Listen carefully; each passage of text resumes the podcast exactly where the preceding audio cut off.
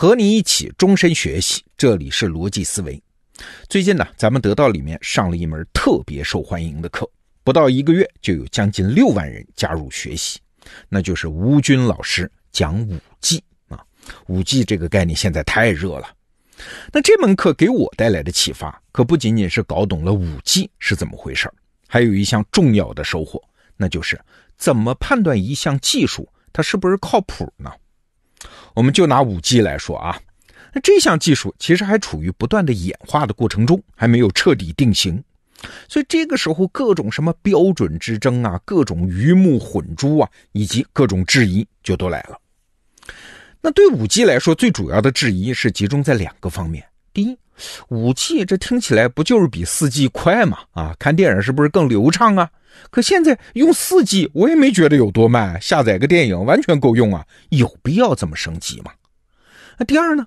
我们中国的四 G 网络刚刚铺完，这要上五 G 啊，又要花几千亿人民币，甚至是更多，这是不是很浪费呀？啊，你看这两个质疑，一个是怀疑收益大不大，一个是怀疑成本高不高啊？那好了，五 G 这种新技术，它到底靠谱不靠谱呢？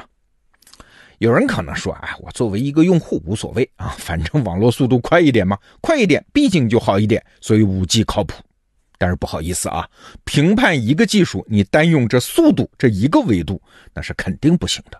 为啥？因为它可能是以牺牲其他维度的性能为代价的。今年得到大学夏季开学典礼上，咱们得到大学春季班的张银平同学，他本人是一个著名的隧道工程师，他就讲了一个原则嘛。任何一项新技术，本质上啊，都是由成本、效率和功能这三条边构成的一个长方体。你要是只看其中一条边的变化，那没有意义啊。它变长了，那可能是以另外两条边缩小为代价的啊。那这个长方体的体积可能没有变化，或者是整体甚至缩小了。哎，这就是伪技术。他当时举了很多例子，比如说一头猎豹。这猎豹就想啊，我怎么能让自己的速度提升一倍呢？哎，如果真有这样的方法，可不见得是好事儿啊。为什么？因为你的效率和功能可能提升了，但是你可能心脏受不了，哎，跑快了会死的啊。对猎豹来说，这成本就太高了，所以这不叫新技术。再比如，现在啊，要卖给你一台两千万像素的手机啊，只卖八百块，好不好啊？啊，问都不用问嘛，我们有常识的嘛。他肯定在其他功能上做了手脚嘛，啊，其他几条边一定短了嘛，所以这台手机的性能在整体上一定是更差劲儿的啊，所以这也不是什么新技术。那什么才是伟大的技术创新呢？新技术呢？比如说我们这一代人都经历的啊，从 CD 到 DVD 再到蓝光 DVD 啊，这存储的容量从七百兆提升到了今天的五十个 G 啊。但是没有增加成本哦，还是那么小小的一张小光碟哦，哎，也没有降低效率哦，这才是真正的新技术。好，还是回到我们今天的话题，五 G 的问题。如果五 G 这玩意儿它只是像外面宣传的那样，就是网络传输速度快，那压根儿就不需要五 G 嘛。加大四 G 建设的投入啊，没准也能有类似的效果。只是问题是成本就要飙涨了。真正的五 G 技术靠谱吗？哎，你看吴军老师在讲五 G 的时候，除了讲速度，他还重点强调了它的其他两个特性，一个叫低延时，就是共识性，还有一个呢是支撑海量的并发设备。那这会带来什么好处呢？吴军老师就举了一个例子：车联网。我们现在在四 G 时代啊，当然也有车联网。比如说，我们上车之后，通过手机里的地图，我们就可以了解各条道路拥堵的情况，然后可以选择一条相对不堵的路来走。这听起来很方便，对不对？但实际情况怎么样呢？我们现在开车的人都知道啊。你想在路上，哎，大家一看，哦，这条路不堵，是绿色的，好，都去走这里。那这条路马上也都堵了，所以结果就是按照现在手机地图的指示，走到哪儿堵到哪儿。这是四 G 时代的情况，那如果换成了五 G 呢？情况就截然不同了。还记得我们刚才讲的五 G 的其他两个特征吗？共识性，并且支撑海量设备接入。那好，那就不仅是每辆车的信息都要上传给什么百度地图、高德地图，然后再下发给我们司机了，对吧？汽车和汽车之间互相还会通信呢，而且是随时通信呢，彼此知道对方的意图啊。那路线拥堵的情况再呈现在手机上，就不仅是根据现在道路上的情况表现出来的了，还是根据所有车辆的意图和动态计算出来的了。我打个比方就更好理解了啊，比如说我们在机场啊、银行啊去排队，好了，现在大家看见又多开了一个窗口。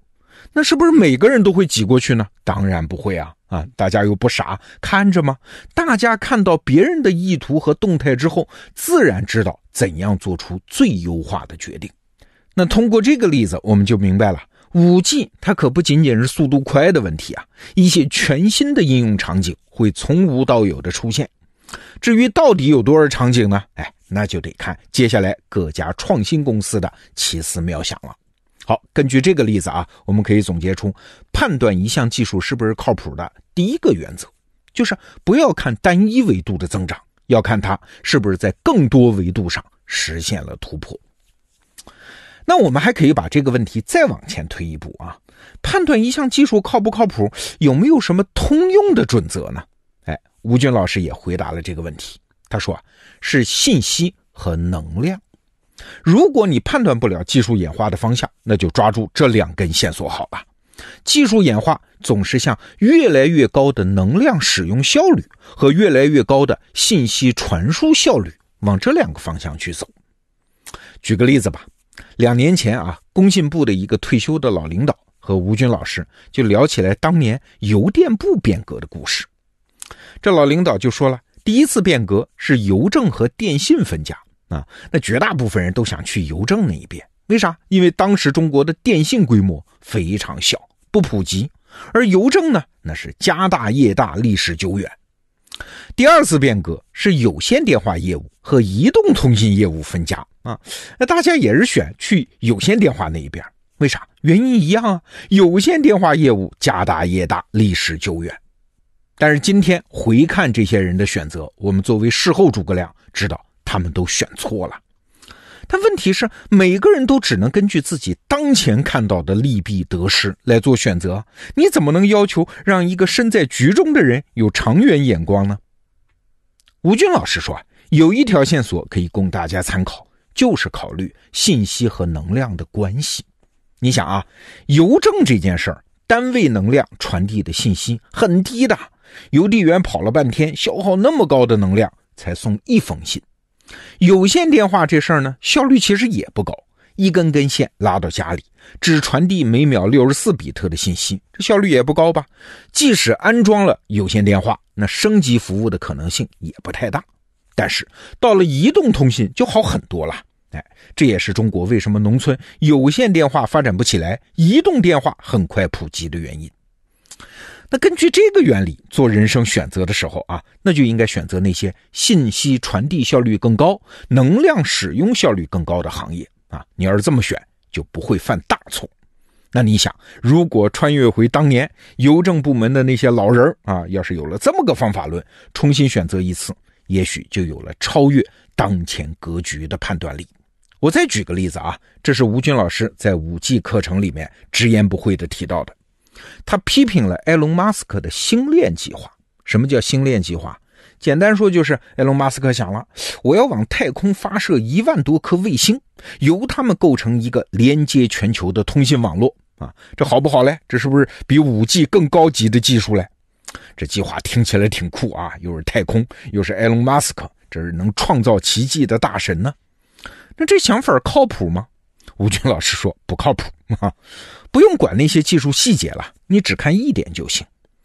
卫星在和手机通信的时候，它传输信息的效率只有地面基站的百分之一到万分之一，而且啊，要想达到百分之一和万分之一这个水平，还必须保证卫星的功率能够和地面基站一样。你想，这本身好像就不太可能啊！更何况在太空中部署卫星，听上去一万颗很多了啊。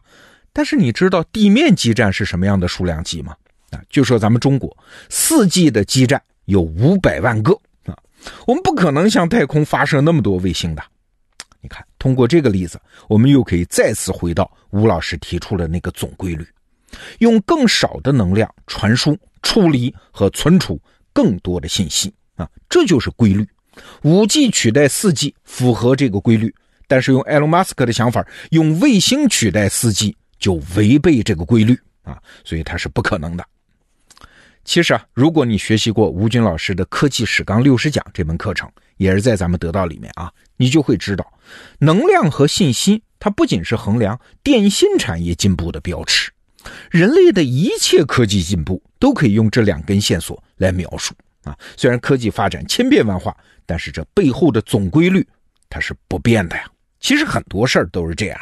比如说商业，我们以前节目就反复讲过，让更多的用户以更便宜的价格、更方便的买到更丰富的产品，这个大趋势，哎，几万年前是那样，几万年后如果人类还在的话，它也一定会这样，哎，所以你看，眼前的道路有千万条，但是那些古老的指南针永远有效。好，吴军老师讲五 G 这门小课，篇幅不大，只有八讲。啊！但是他做到了把一个全新的事物还原到技术发展、文明发展、产业发展的大框架里。你会发现，理解这些新事物其实并没有那么难啊！建议你也去听听。好，这个话题我们就聊到这儿。逻辑思维，明天见。